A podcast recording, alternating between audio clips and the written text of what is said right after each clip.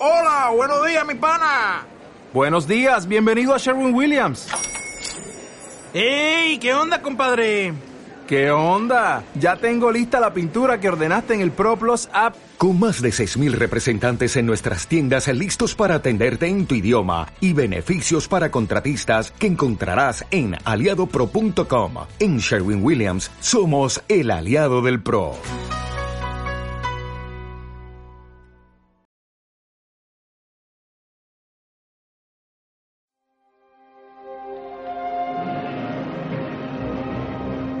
Desde principios de febrero, Stalin ordena nuevas ofensivas a lo largo del Frente Sur. Si bien son afortunados por haber sobrevivido a la batalla de Stalingrado, sus comandantes no les permiten ningún descanso. En cambio, deben luchar a través de las ventiscas de fin de invierno, instrumentos del deseo de gloria de su comandante supremo. El ejército rojo incursiona profundamente en territorio controlado por los nazis, combatiendo el cansancio, el frío, el lodo. Pulgada a pulgada la infantería avanza.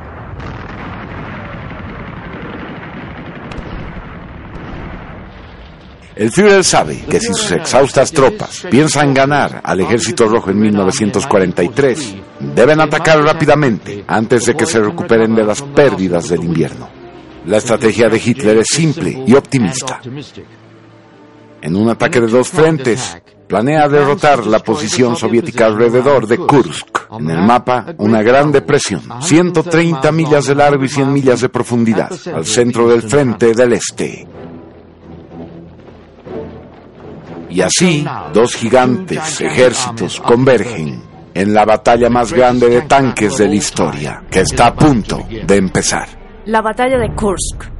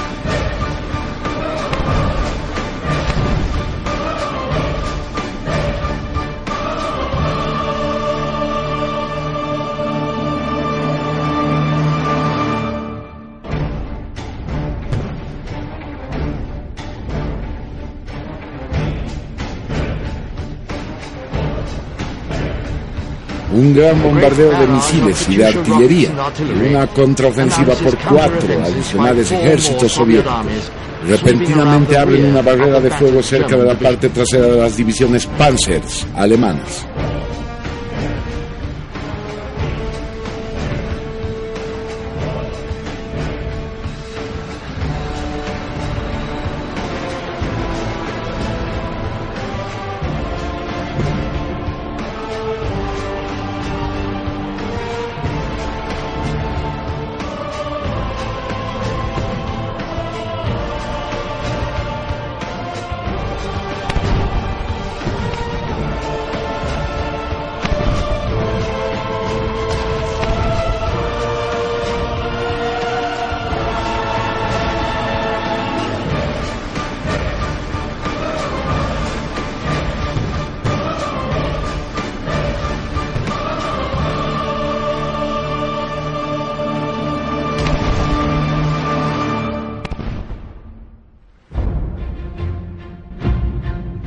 Las operaciones ofensivas alemanas son detenidas. La Wehrmacht solo puede retroceder, dejando atrás los restos mutilados de la guerra. Campos de batalla llenos de fragmentos y tanques destruidos, y los cuerpos de cientos de miles de hombres.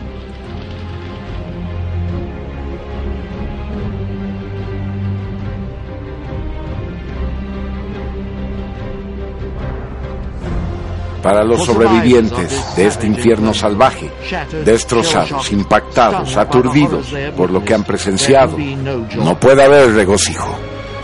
La batalla de Kursk. 5 de julio de 1943, 23 de agosto de 1943. Superados por más de 2 a 1, los alemanes sufrieron cerca de 200.000 bajas, mientras que las pérdidas comunistas alcanzaron unas 800.000. Los alemanes, sin embargo, fracasaron en lograr su meta. Con Estados Unidos abriendo un nuevo frente en Italia, después de la batalla de Kursk, Alemania nunca más retomaría la iniciativa. 1943. La Wehrmacht es retirada.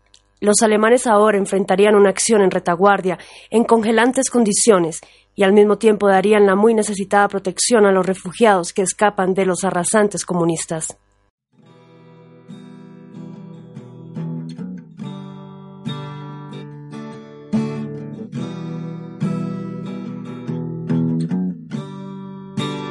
En 1943 la historia cambió y los alemanes fueron forzados a retroceder. Y en el retroceso nos trasladaron con ellos y fuimos voluntariamente. No hubo tal traslado a punta de fusil. Si nos quedábamos atrás, los comunistas nos hubieran agarrado y ejecutado o enviado a Siberia. Así que fuimos por cuenta nuestra a retroceder con los alemanes. El frío se estaba volviendo duro, los caballos se enfermaban y el camino se encogía. Era extremadamente frío. Cuando pienso en la guerra, no pienso tanto en el hambre como en el frío. Era siempre, siempre frío.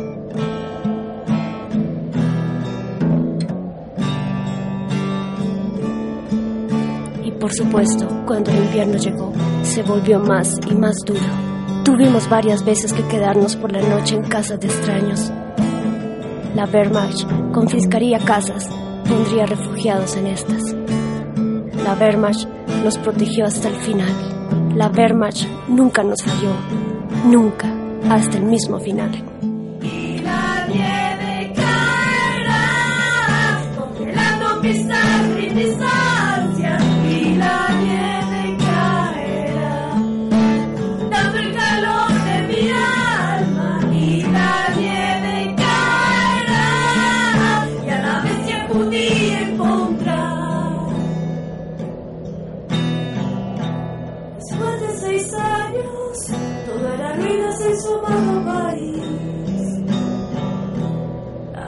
Bestia sionista pretendía llegar hasta Berlín. Defendiendo ya lo poco que queda, aguardaban la batalla en Berlín. Y una imagen asquerosa y dantesca, la bandera roja sobre Berlín. Y la nieve caerá borrando mis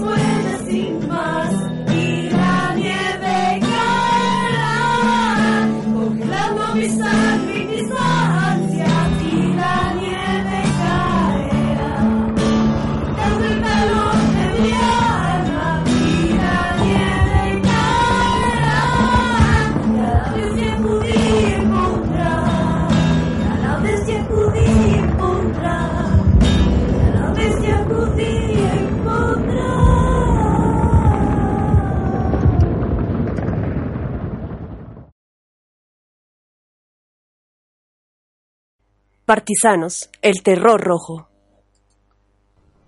Este reporte partisano secreto, desclasificado para este programa, señala que entre una gran división partisana había hurto, borrachera, palizas y violaciones, que son ocurrencias universales. Llamado el terror blanco traído por los partisanos, no era una historia que los comunistas quieran contar después de la guerra. Este raro archivo muestra a una mujer ahorcada por los partisanos, mostrándola al resto de la población como una advertencia.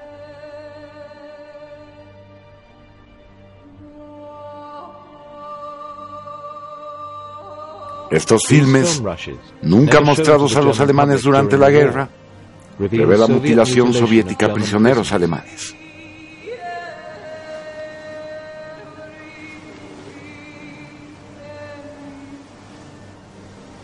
Acciones como estas solo sirvieron para escalar el nivel de represalia alemana. Durante nuestra retirada hallamos 20 soldados asesinados de la manera más bestial. Sus orejas fueron cortadas, sus ojos arrancados, sus genitales extirpados. Naturalmente sentimos una enorme rabia.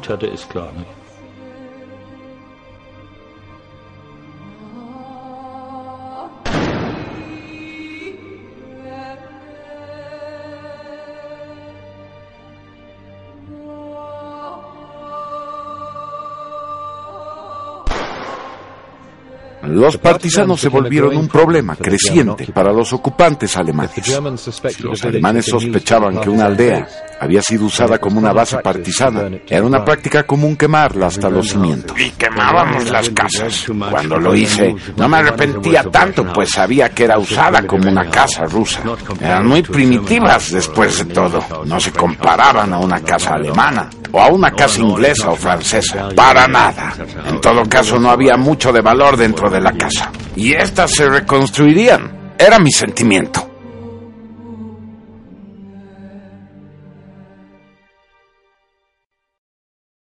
En Gran Bretaña forjaron una espada, un regalo al vencedor de Stalingrado, de parte del rey George. Mucho antes, en 1943, en el bosque de Katyn, cerca de Smolensk, autoridades de ocupación alemana han desenterrado tumbas masivas de 20.000 oficiales polacos.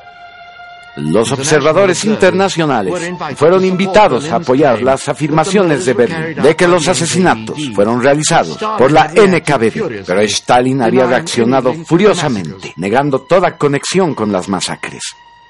Más cuando los líderes aliados se reunieron en Teherán, Churchill y Roosevelt apoyaron a su más importante aliado en frente de protestas indignadas de polacos exiliados. Su espada es presentada y Stalin se erige como un indisputable líder mundial.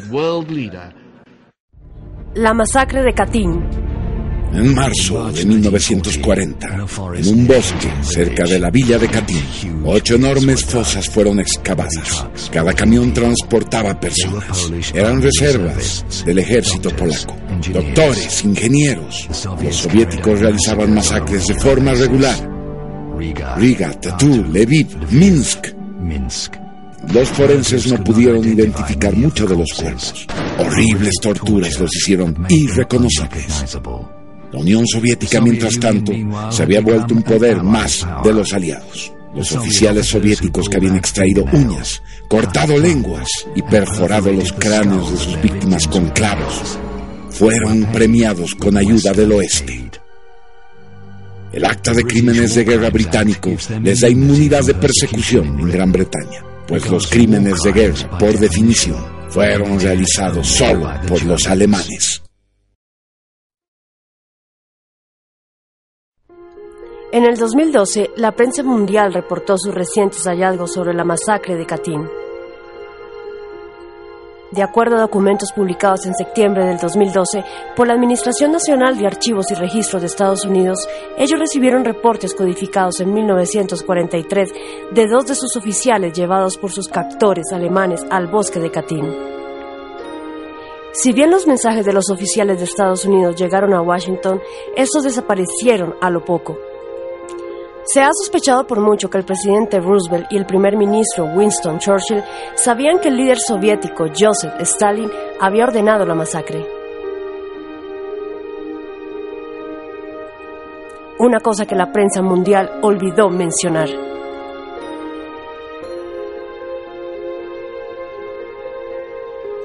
Adolfo Hitler está ahora oficialmente exonerado de la masacre de Katyn.